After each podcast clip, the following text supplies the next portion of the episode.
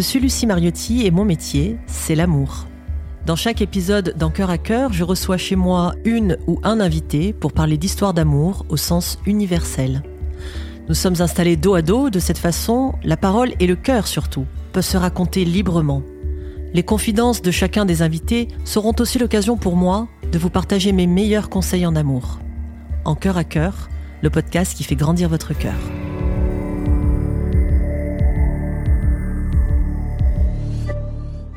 Bonjour Bastos. Bonjour Lucie. Comment vas-tu? Ça va très bien. je suis très heureuse que tu sois là. Et on se retrouve pour le coup euh, dans une, euh, j'allais dire dans une position, mais je vais le dire, particulière parce qu'on s'est déjà vu, toi et moi, mais dans un autre contexte où on était plutôt euh, face à face. Et là, nous sommes dos à dos. L'idée étant que les cœurs et surtout le tien puissent parler vraiment de manière euh, complètement euh, introspective, un petit peu comme si euh, tu étais chez le psychanalyste. Ouais, d'accord, que j'ai personne en face de moi, quoi. Exactement, sauf la vue, la nature. Mm, mm. c'est le côté que j'ai choisi, oui. Oui. Alors, si tu permets, on va commencer par prendre une petite photo, comme on le fait à chaque début d'épisode. Tu vas tourner un petit peu. Nickel. Il y en aura une à la fin et on verra la différence, c'est ça? Et on regardera la différence à la fin, exactement, tu as tout compris. Alors Bastos, tu as 34 ans, c'est ça? Oui, 34 ans. Tu es youtubeur. Mm-hmm. Et euh, j'ai envie de te présenter comme un artiste de la vie et c'est pour ça que j'ai eu envie de te recevoir euh, en cœur à cœur. C'est parce que quand je t'ai rencontré, quand j'ai découvert ton univers, quand on s'est parlé, toi et moi, j'ai eu la sensation de quelqu'un qui ne vivait pas sa vie mais qui avait fait de sa vie un art de vivre littéralement. Et j'ai trouvé que tu avais un appétit pour la vie et un amour pour la vie qui valait la peine qu'on l'explore et qu'on le célèbre euh, ici. Est-ce que tu peux me parler de ta vision de la vie déjà pour commencer? Déjà, ça me flatte beaucoup à chaque fois quand tu dis ça. Euh, j'adore l'entendre hmm. parce que euh, parce que c'est comme ça que je la vois. Alors un art, je sais pas, mais en tout cas une valorisation extrême de l'expérience, de la nouvelle expérience. Et vraiment, j'ai envie de tout vivre, de tout de tout connaître, de rencontrer plein de gens. Bon, j'ai parfois un peu malheureusement tendance à me lasser aussi un peu vite de beaucoup de choses. ça va euh, Ça va peut-être avec, mais euh, mais vraiment cette cette découverte. En fait, j'ai été élevé par mes parents un petit peu comme un aventurier et pour moi aventurier bah, c'est un peu différent de de la vision que mon papa en avait euh, c'est-à-dire, c'est pas forcément avec des arcs et des flèches dans la nature. c'est pas forcément Mike Horn. Voilà, mais l'aventure, ça peut être une aventure sociale, ça peut être une aventure euh, euh, dans plein de domaines, et c'est comme ça que je vois, je vois la vie et, et que j'essaye de la vivre au maximum. Pour moi, l'expérience a tellement plus de valeur que bah, que tout, que l'argent, que le confort, que que tout ce que l'humain peut rechercher dans sa vie, quoi. Est-ce que tu as la sensation, et ce serait un peu péjoratif si je puis dire, que tu brûles la chandelle par les deux bouts ou est-ce que tu as l'impression que tu expérimentes la vie? Parce que c'est différent, c'est pas le même, euh, c'est pas le même mode de, pensée et d'appréhension. Ça veut dire quoi brûler la chandelle Alors brûler la chandelle par les deux bouts, ça veut dire que tu consommes dans tous les sens la vie et que tu la consommes tellement fort, tellement vite, tellement grand que tu t'abîmes au passage. Ah non, je pense pas que je m'abîme, au contraire, je m'enrichis énormément. Euh, c'est une manière de vivre qui me rend heureux et une vie, j'en ai qu'une. Et, euh, j'ai envie de vraiment la, vivre pleinement. Quel genre de petit garçon tu étais, Bastos? Euh, J'étais un petit garçon très compétitif, très mauvais perdant, très insolent, hmm. avec un gros refus de l'autorité et, de rester dans les sentiers battus. Hmm. À part pour une chose, faire plaisir à mes parents. Ah oui euh, J'ai toujours eu, et d'ailleurs j'ai toujours, cette volonté de rendre mes parents heureux et fiers de moi, et, etc. Et du coup, j'ai fait des sacrifices pour les rendre contents. Par exemple, je suis allé, euh, je suis allé jusqu'à la fin de mes études pour qu'ils soient tranquilles, pour qu'ils aient cette tranquillité d'esprit que tous les parents recherchent, alors que j'avais envie d'arrêter euh, très tôt. Quelles J'ai un double master en marketing du luxe et des cosmétiques et en finance. D'accord. Euh, donc j'ai fait une école de commerce après la prépa. Euh, voilà, j'ai eu mon bac S. Mais moi, j'avais envie d'arrêter à, la fin du collège. Hein. Je j'aimais pas ça. Je savais que moi, ma réponse, elle allait pas venir de là. Et la réponse, elle est venue par la vie? Ouais, c'est ça. Euh, quand j'ai eu fini mes études, ou, au moins c'était sûr que, que je finissais, je suis parti vraiment à l'aventure. Je suis parti à New York en mentant à tout le monde, c'est-à-dire pour essayer que tout le monde soit bien content et, en paix, en disant que voilà, j'allais être payé, que j'allais vivre ma vie là-bas tranquillement, dans le confort, etc. Alors que c'était vraiment pas le cas. Pendant un an et demi, j'ai pas payé de loyer, j'étais, j'étais tout le temps en galère. Je mangeais avec 2 dollars par jour pendant plusieurs mois. Mais ça y est, pour moi, c'était, j'étais dans l'expérience. J'allais vivre et j'allais être, euh, j'allais recommencer à zéro, quoi. Comment tu euh, vois la vie dans tes, dans tes croyances et quelles sont tes croyances justement sur la vie? C'est quoi la vie pour toi? C'est comme un jeu en fait pour moi. Moi je le vois comme un jeu où il faut s'amuser le plus possible, être heureux le plus possible, ne pas perdre son temps à, à être malheureux pour quoi que ce soit. Et puis, euh, mon premier tatouage que je me suis fait, c'est Hopscotch to Oblivion. Ça veut dire la, la marelle vers l'oubli. C'est-à-dire qu'on n'en a qu'une. Et puis, euh, bah, même si on a fait des grandes choses avec euh, cette espèce de, de vœu illusoire d'immortalité pendant sa vie, finalement, quand on meurt, on meurt et on finira oublié. Et c'est pas les, les bouquins ou les monuments qu'on a laissés derrière soi qui nous ramèneront à la vie. Donc vraiment, faut, faut en profiter, être heureux, rendre heureux. Euh, autour de soi, avoir le sourire et, créer des sourires. C'est beau ce que tu dis. Tu as parlé de tes parents deux fois. Mhm. Et je sens l'amour que tu leur portes. Tu peux me parler d'eux? Ben, moi, c'est mes, mes idoles, mes parents. On me demande souvent, euh, c'est qui ton idole, qui tu admires le plus? Bah, C'est mes parents, moi. Euh, ils sont très différents, tous les deux. Mon papa, il a un peu, un peu peur du risque c'est quelqu'un qui veut toujours s'assurer que tout va bien. Euh, quand, quand, quand, on toussait un peu, euh, il nous envoyait direct chez le médecin. Et ma maman, c'est c'est un peu l'inverse. Ma maman, c'est, c'est l'aventurière, c'est la boss girl, c'est celle qui a passé plein d'examens dans sa vie pour monter dans sa carrière. Euh, et c'est marrant parce que mon papa, qui, qui nous a toujours un peu noté selon notre degré d'aventure, et pour lui, l'aventure, ça voulait dire aller dehors, pêcher, hmm. faire grimper aux arbres, vivre la vie de Indiana Jones, euh, bah, finalement, c'est certainement le moins aventurier des deux. Hmm. C'est quel genre de couple qu'ils forment tous les deux?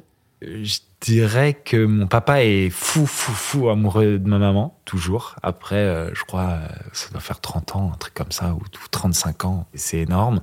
et puis, ma maman, elle l'aime, mon papa, mais je pense qu'elle elle a, elle a quand même ce, plus cette soif d'aventure. Elle a, elle a encore envie de faire plein de choses. Et parfois, elle aimerait bien se barrer hein. pour aller euh, explorer ce qui reste dans le monde, quoi. Et puis mon papa, il peut pas vivre sans elle. C'est-à-dire que euh, il m'est arrivé d'être euh, d'être avec lui à la maison pendant qu'elle était pas là. Et vraiment, il reste au lit, quoi. C'est-à-dire que quand elle est absente, on est dans une quasi dépression. Euh, il ne fait rien. Et ce qui est très très drôle à voir, c'est que dès qu'elle revient, le jour même, hein, dans l'heure où elle revient, alors là, euh, ça sort le tracteur, ça tond la pelouse, ça taille les arbres, ça fait la cuisine, c'est c'est tout feu tout flamme pour impressionner. Je trouve ça hyper, euh, je trouve ça hyper beau moi. C'est extrêmement touchant et c'est très inspirant et je trouve que ça donne beaucoup beaucoup d'espoir d'entendre ça. Ouais. C'est très beau. Ouais.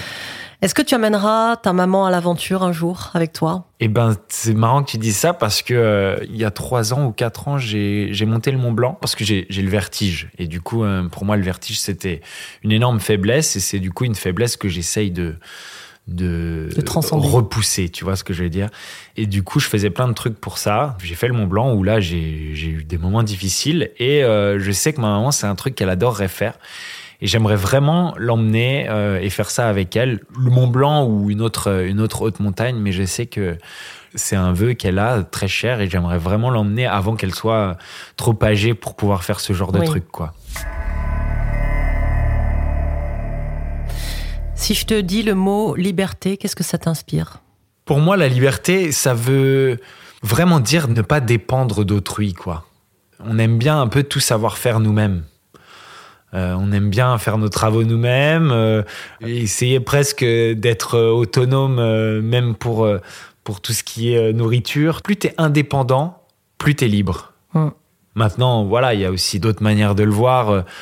c'est vrai que être à l'aise financièrement, c'est aussi quand même une certaine liberté.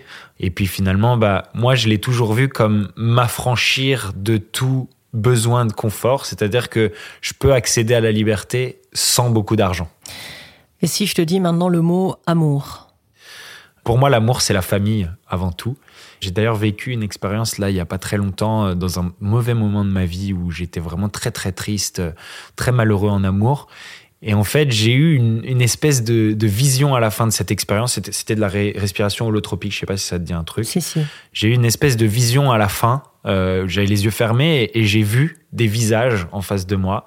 Et euh, bah, j'imagine que c'était l'amour que je voyais. Et, c'était tous les gens que j'aimais de manière complètement inconditionnelle.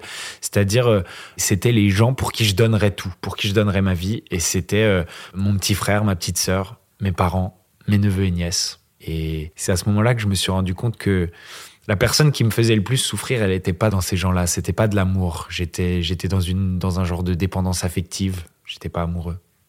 Il y a une grosse différence entre les deux. Hein. Mm-hmm. C'est bien que tu l'aies expérimenté et que tu aies pu euh, la différencier. Ouais. C'est très important. La dépendance affective, on est dans quelque chose de, de l'ordre de l'attachement, Mm-hmm. euh, de l'ego.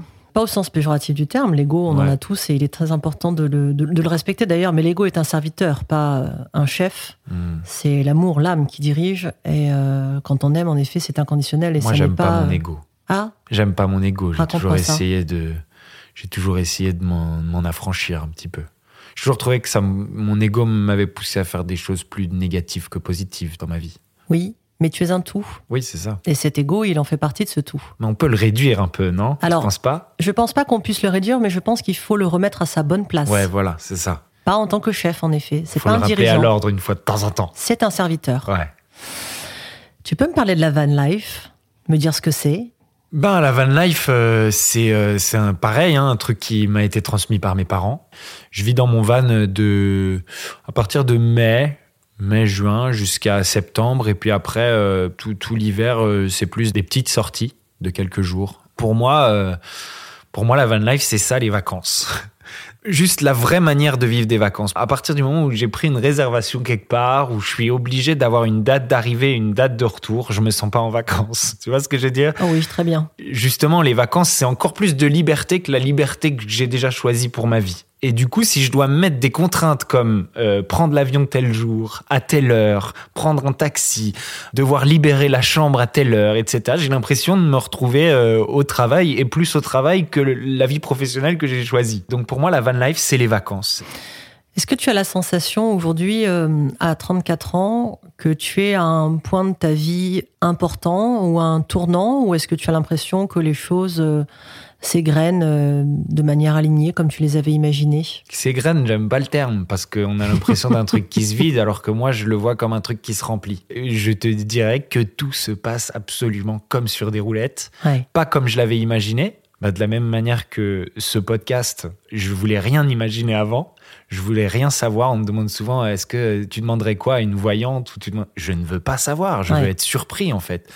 Je vais être surpris le plus possible et le plus souvent possible.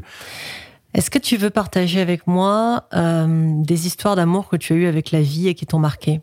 Oui, je t'ai déjà parlé de cette ascension du Mont Blanc. Ouais. où je repousse euh, une faiblesse chez moi qui est, qui est ce vertige, qui est une faiblesse un peu euh, psychologique, et, et où je décide de finalement d'affronter ce truc.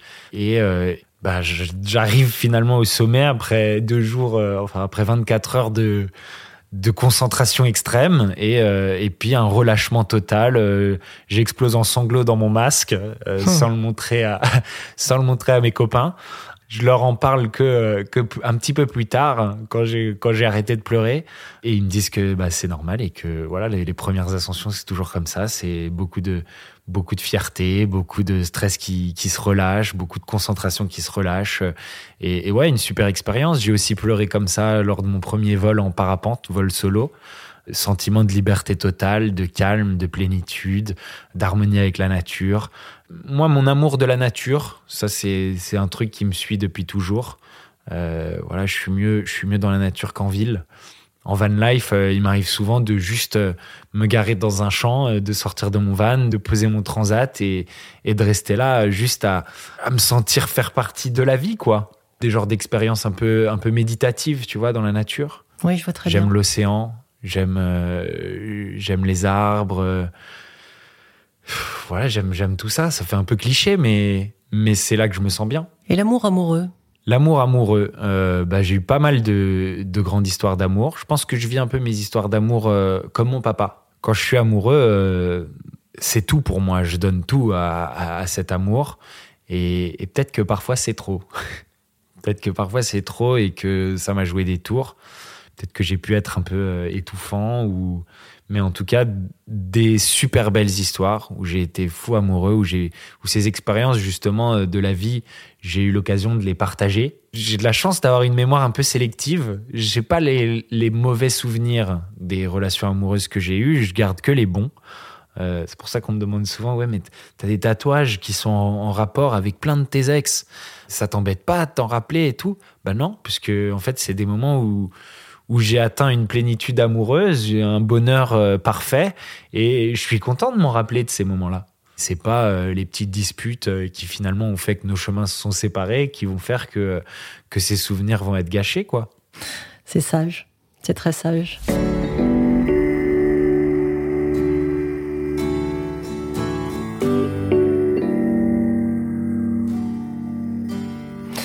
Alors, ton métier aujourd'hui, c'est YouTube, c'est-à-dire que tu es ce qu'on appelle un YouTuber.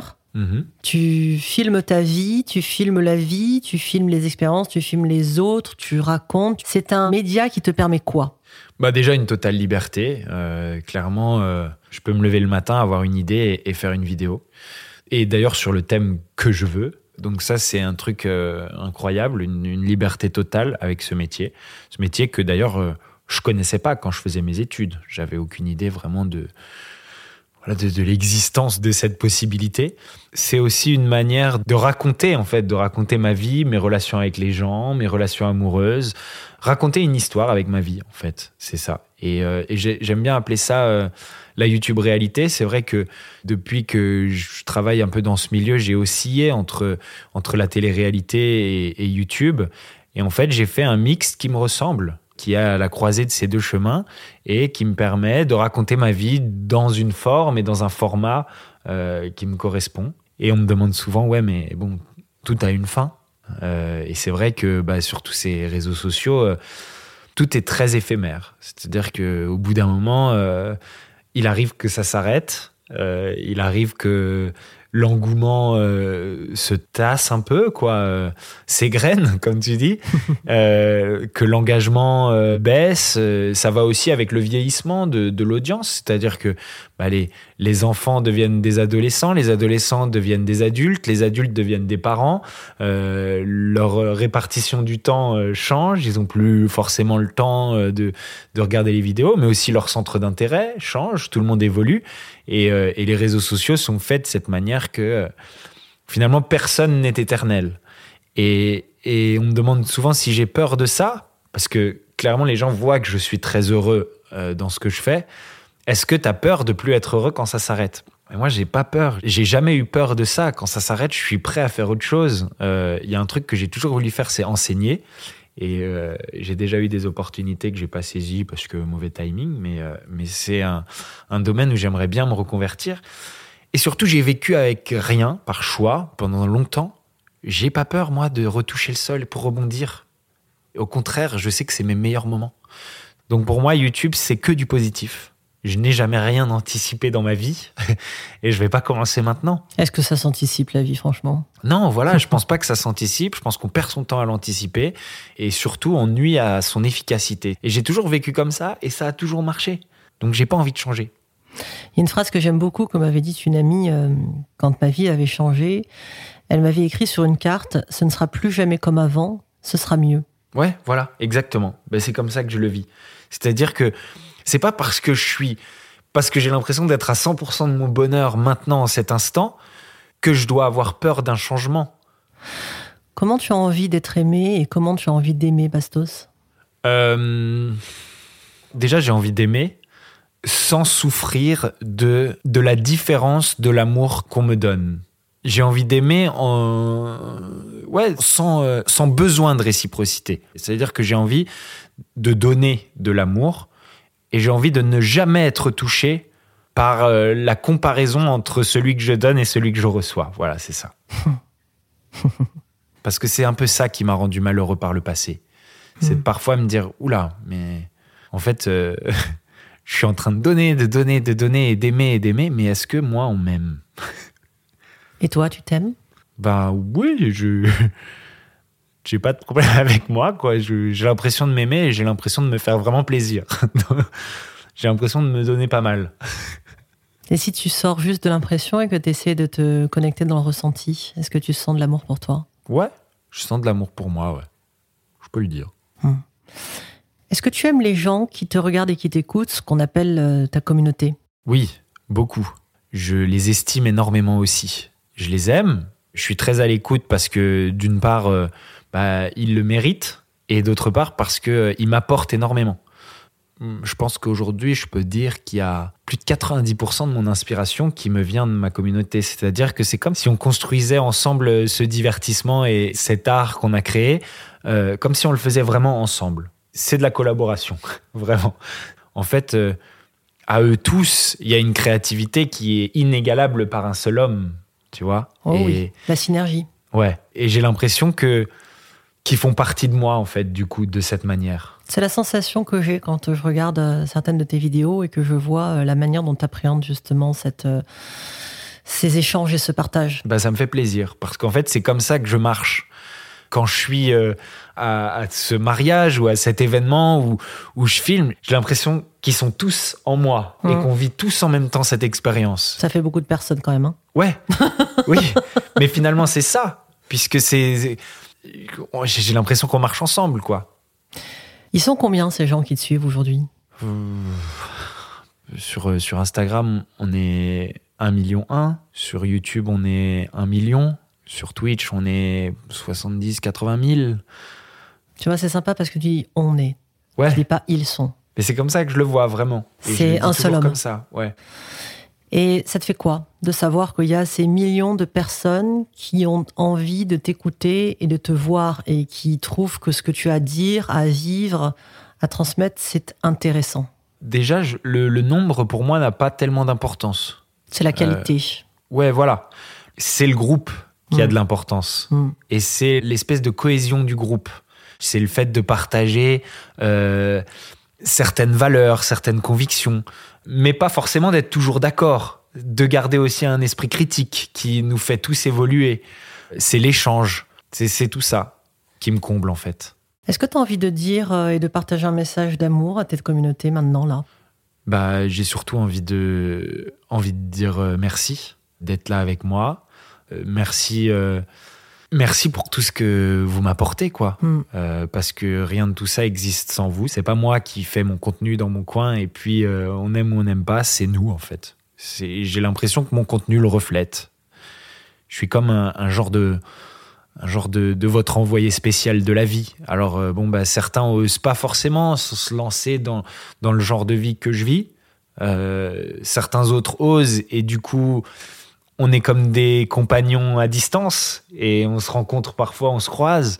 Certains rêvent seulement de ça et, finalement on est des compagnons de rêve, mais on est, on est ensemble quoi. Et pour ça, euh, j'espère vous rendre autant plus fort que vous, vous me rendez plus fort.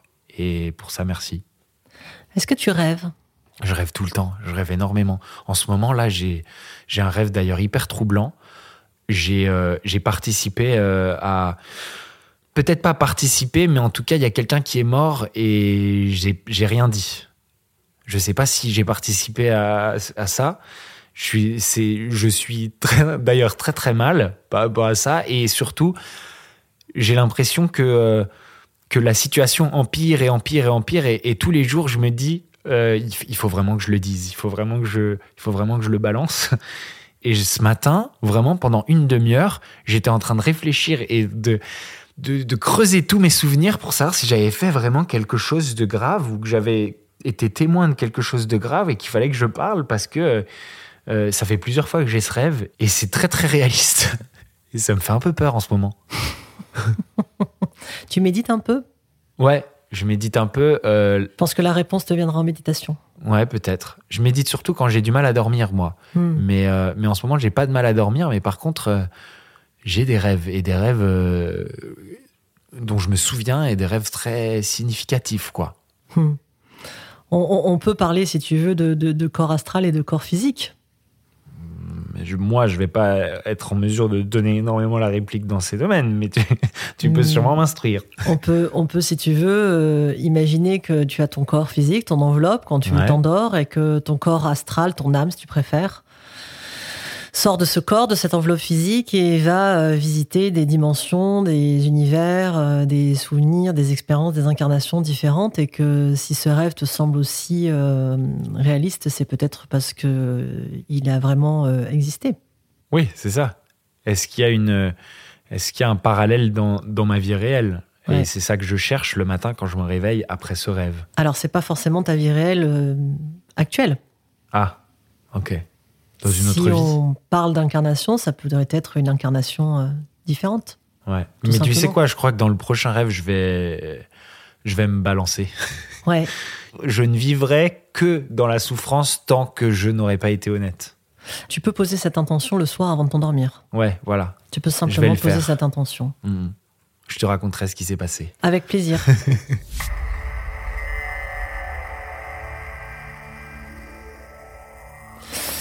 Euh, tu as parlé de transmission, euh, tu as parlé plus précisément d'envie d'enseigner. Ouais. Et moi, j'ai entendu transmettre, tu vois. C'est marrant, je n'ai pas réutilisé ton beau vocabulaire. Une des manières euh, absolues qu'on a de transmettre, juste en étant soi-même, c'est, par exemple, de devenir parent. Oui. Si un jour Bastos, il devient papa, oui. qu'est-ce qui va se passer? Qu'est-ce qui va se passer? Bah, je, pense je pense que Bastos, il va être un bon papa justement pour ça, parce que j'ai cette passion de, la transmission, même du partage en fait. Je pense que euh, un parent apprend autant euh, de ses enfants qu'il apprend à ses enfants. C'est juste. Et, ce partage avec un bout de soi, euh, c'est peut-être le partage le plus pur qui existe et qui puisse exister. Donc bien sûr, c'est un c'est comme le, dernier fantasme ultime, quoi, le dernier, euh, le, dernier euh, achievement du jeu, tu vois, le, endgame, le final boss, euh, avoir un enfant. Le jour où ça, ça arrive, et eh ben voilà, je, donne toute ma vie pour ça. Maintenant, c'est vrai que là, pour l'instant, je suis pas trop, je suis pas trop dans le bon chemin, mais on dit que ça arrive au moment où on s'y attend le moins. Donc, on verra. Qu'est-ce que tu voudrais dire au petit Bastos quand il avait 7 ans Et qu'est-ce que tu voudrais dire euh, au Bastos à la fin de sa vie? Le petit, J'ai un problème, Lucie, c'est que le petit Bastos, quand il avait 7 ans, j'ai l'impression qu'il est là derrière toi. C'est pas faux. je, donc j'ai pas grand chose à lui dire. si ce n'est qu'est-ce qu'on kiffe, mec? il sait tout. Non, euh,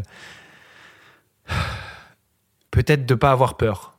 Et aujourd'hui, je sais que j'ai plus peur. Ça a été vers mes 30 ans, moi, que j'ai plus eu peur. D'ailleurs, ça, c'est un conseil que, que j'ai à donner plus à, à tous les gens qui me suivent, qui ont la vingtaine. Euh, ça peut être très dur, la vingtaine. Euh, la fin des études, l'entrée dans la vie, euh, devoir se réaliser, devoir trouver qui on est. Pour moi, ça a été vraiment la période la plus difficile. J'ai connu l'angoisse, l'anxiété, le doute. je savais pas où j'allais et, et et puis je me disais, mes parents, ils ont tellement bien réussi. C'est tellement beau ce qu'ils ont fait. Et moi, comment je vais faire aussi bien? Le petit Bastos de 7 ans, lui, il a pas trop de soucis. Il, s'amuse, il rigole. C'est plus au, petit Bastos de 20 ans que, que oh. j'irai donner un conseil. Parce que si je le donne au, petit Bastos de 7 ans, il risque de vite l'oublier. Et puis euh, le Bastos de, de 70 ans, félicitations d'avoir tenu aussi longtemps avec, avec toutes ces expériences et, et, cette vie de casse-cou. tu te diras, euh, finalement, on était solide. Et j'espère que le Bastos de 70 ans, surtout, surtout ce que je lui souhaite, c'est euh, d'avoir encore ses copains pour finir sa vie en s'amusant, vraiment en s'amusant. Je t'ai demandé euh, de venir avec un objet. Est-ce que tu l'as retenu, du coup, cette consigne? Ouais, il est à mon oreille. Tu le décris? Ouais, c'est euh, c'est un petit plus en cristal. C'est un, un copain de il y a 10 ans environ, ouais, il y a 10 ans. Et en fait, il est entré dans ma vie à un moment où où j'étais triste, où je traversais une mauvaise passe, où j'étais en rupture, où j'avais encore une fois l'impression que que tout s'effondrait autour de moi. Euh. Et son plus, bah lui, il le traduisait comme euh, une positivité euh, générale vis-à-vis de la vie. Pour lui, euh, il n'y avait rien qui méritait de se rendre malheureux. Voilà, il n'y avait rien qui, méritait de, se rendre malheureux, rien ni personne. Qu'il y a toujours des raisons d'être heureux, il y a toujours des raisons de sourire, il y en a tout autour, et c'est sur celle-là qu'il faut se concentrer. Et en fait, euh, bah, ce gars, je l'ai complètement perdu de vue, mais, mais à cette époque, on a beaucoup échangé. Et, et puis, parfois, comme beaucoup dans ma vie, euh, c'est une personne qu'on croise qui permet de, de se sortir d'un un coup de mou. Et en fait, il y a un an, j'ai trouvé ce, ce, plus dans une petite boîte d'une fille qui fait du, du upcycling, euh, des bijoux en upcycling. Et je vois ce plus, et là, ça me rappelle. Parce que à ce moment-là, je suis dans une euh, situation qui est très comparable à la situation dans laquelle j'étais quand j'ai rencontré ce gars et qu'on a eu cette conversation et que et qu'il avait ce symbole qui entourait sa vie. Du coup, ça m'a rappelé lui. Et puis j'ai vu ça comme comme un message que lui il m'envoyait de tu es encore dans la même situation que lorsqu'on s'est rencontrés. Rappelle-toi de ça et reprends du poil de la bête. Retrouve les choses qui te font sourire, retourne vers les gens qui te font sourire et qui te rendent heureux. Et j'ai décidé de plus m'en séparer. Ouais. Tu as la possibilité, si tu le souhaites, Bastos, de me poser une question. Hmm. Est-ce que tu penses que cet art de vivre ma vie comme, comme je te l'ai décrit et comme de toute façon, j'aurais même pas besoin de te la décrire parce que j'ai l'impression que tu l'avais comprise avant même que je sois là.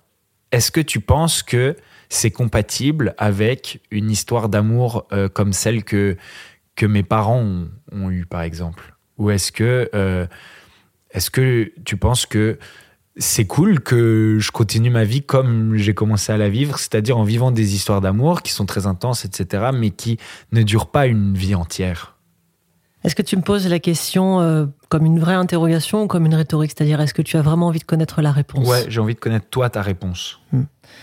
Je pense que tu auras deux grandes histoires d'amour, dans le sens plusieurs, okay. pas dans le sens du chiffre. Tu auras de grandes histoires d'amour toute ta vie. Ouais. Je ne crois pas que tu fasses partie des personnes qui ont une grande histoire d'amour dans leur vie, mm. parce que tu es dans l'expérience et parce que tu es dans la vie et dans son mouvement. Il n'y a pas de bon dans l'une et de mauvais dans l'autre. Non, voilà, c'est sans jugement. Euh... Ce sont deux choses totalement différentes et complémentaires et qui permettent l'équilibre d'ailleurs de l'amour sur la planète et dans, dans le vivant. Et euh, tes parents, ils ont vécu leur histoire d'amour comme ils l'ont vécu parce que c'était euh, pour eux ce qui était juste. Et c'était leur euh, manière à eux d'être heureux et d'être euh, amoureux et en couple. Mmh. Sachant que ça peut évoluer. Tu parles du besoin de liberté de ta maman. Peut-être qu'un jour, ta maman euh, euh, dira Mais moi, je veux continuer cette histoire d'amour, mais cette histoire d'amour, j'ai besoin aussi qu'elle soit dans une histoire d'amour avec moi-même et de me rapprocher, moi, de mes, de mes, de mes besoins euh, mmh. fondamentaux de liberté, d'aventure, de découverte. C'est pour ça que je te demandais tout à l'heure est-ce que tu vas partir à l'aventure avec ta maman? Ouais. Et je pense que tu fais partie de ces personnes dont je crois aussi faire partie, qui vont vivre plusieurs grandes et belles histoires d'amour dans leur vie. Ouais. Et ça n'empêche pas de construire, ça n'empêche pas d'être dans quelque chose d'extrêmement beau, ça n'empêche pas d'être dans la magie de l'amour, ça n'empêche pas d'avoir un enfant, ça n'empêche pas d'aimer, ça n'empêche pas d'être quelqu'un de bien. Mmh. Au contraire, même j'ai envie de te dire. C'est simplement que toi et moi, je crois qu'on est de, un peu comme ces poissons. Euh, pas dans cet aquarium, j'espère, en l'occurrence. Il est un peu petit pour moi. Ouais. Et pour moi aussi, je pense qu'il serait pas assez grand. Même si eux, euh, vu leur taille, ils ont l'air d'être dans un truc immense. Dans l'océan. Ouais.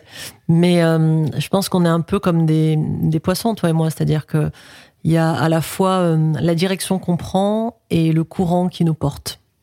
Mmh, oui, voilà, c'est ça. Et on accepte d'être euh, porté aussi par le courant parce qu'on a confiance en la vie, parce qu'on l'aime. Tu sais que j'ai fait un, un petit, une petite expérience. C'était la première fois de, de montgolfière en, en Suisse là, de, pendant mon dernier voyage. Euh, bon, bah, voilà, c'est de la montgolfière, ça n'a rien d'extraordinaire, etc. Et en fait, pour moi, ça a été hyper important parce que j'ai vu un, un, un, genre de parallèle avec, euh, avec ma vie. C'est-à-dire qu'il n'y a Je pas de moyen de exactement se diriger. Ouais. Tu vois, et, et moi, c'est comme ça que je l'aime, ma vie. Je ne veux pas prendre une direction, je veux, je veux être en harmonie avec Oui. la vie. Oui. Tu vois et, et en fait, je peux influer. Je peux essayer de vivre le mieux possible à travers cette trajectoire qui est, qui est naturelle et qui est harmonieuse. Mais je je veux pas prévoir, je veux pas, comme, comme ce qu'on disait tout à l'heure, je veux pas anticiper. Je veux aller là, là où le vent me mène et vivre le mieux possible au gré de ce vent, tu vois. Je suis entièrement d'accord. Hmm. On reprend une photo? Allez.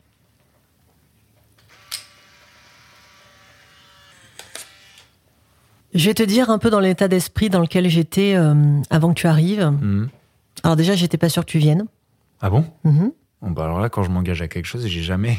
Alors c'est ce que j'ai dit. Il est du genre engagé, il est comme moi. Ah oui, non, mais, Mais- c'est- c'est l'humain pour moi, ça. Mais il est aussi du genre très vivant comme moi. C'est-à-dire Ah qu'à oui, un mais- moment donné, quand la vie se présente, bah, il va pas la refuser. Ah ouais. Donc si ça se trouve, il viendra pas parce qu'il y aura autre chose qui se présentera à lui. Non, non, ça je fais pas. Et je savais pas du tout quelle direction allait prendre notre discussion. Je, je, je savais pas euh, qui tu serais pendant cette discussion. Et je tiens à te remercier du fond du cœur d'avoir été la personne que je vois.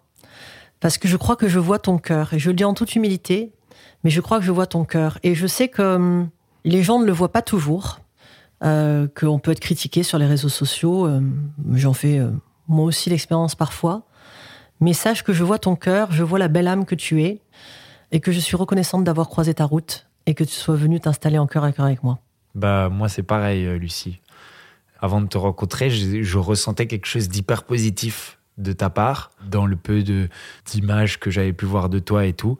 Et, euh, et tu le sais, j'avais vraiment envie de te rencontrer, j'avais vraiment envie de partager des moments comme ça avec toi. Et euh, quand on croise ta route, tu regonfles les gens. Je préfère ça que les gonfler tout court, oui, ça, tu- ce qui m'arrive aussi. Non, mais t'apportes justement cette, euh, cette positivité, cette, euh, cette vision douce de l'échange. Moi, Mm. j'adore ça. Et je te dis, tu m'as pas vu parce que j'étais dos à toi, mais euh, j'ai eu les larmes aux yeux qui me sont montées euh, et- au moins une fois pendant qu'on a parlé là. Et, euh, et c'était au moment où, euh, où je me suis rendu compte, en, en parlant en fait, que le conseil que je donnerais au petit Bastos, c'est le même que je donnerais au vieux Bastos. C'est beau ce lien peur. entre les deux. Hein. Ouais. Mm. Et vraiment, merci pour, euh, pour cette discussion et ce moment. Merci à toi. J'espère que comme moi, vous avez été porté par l'énergie, l'amour qu'a Bastos euh, pour la vie. Et je souhaitais partager avec vous quelque chose dont il a parlé, l'analogie entre la montgolfière et la vie. C'est assez marrant que Bastos en ait parlé, encore une synchronicité entre lui et moi, puisque il y a environ 2-3 ans, j'ai moi aussi fait un vol en, en montgolfière. Et ce vol, il a fallu que je m'y présente trois fois pour qu'il ait lieu, parce qu'à chaque fois, la météo, euh, la météo ne nous permettait pas de décoller. Je vous invite à vivre votre vie comme un vol en montgolfière, à accepter ce qui est, c'est-à-dire être dans le lâcher-prise. Le lâcher-prise, ça n'est absolument pas abandonner. Ça veut dire diriger sa voilure, diriger son gouvernail, diriger ses intentions dans une direction, mais laisser la vie emporter cette intention et en faire ce qui est juste. Aimer la vie, être en confiance, lâcher prise, c'est tout simplement ça. Et je vous invite simplement à garder en tête que le vent est le même pour tout le monde. C'est vous qui dirigez votre voile comme vous le souhaitez, mais n'oubliez pas parfois de vous laisser porter par le courant, car si vous êtes dans l'amour de la vie, vous recevrez l'amour de la vie.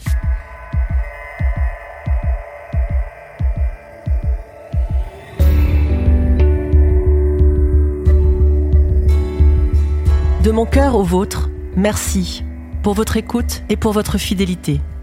J'espère sincèrement que ce moment passé ensemble vous a saupoudré d'amour. Si vous en avez l'envie, je serais touchée que vous puissiez liker et partager mon podcast et ainsi faire grandir notre cœur. À bientôt pour un nouvel épisode en cœur à cœur.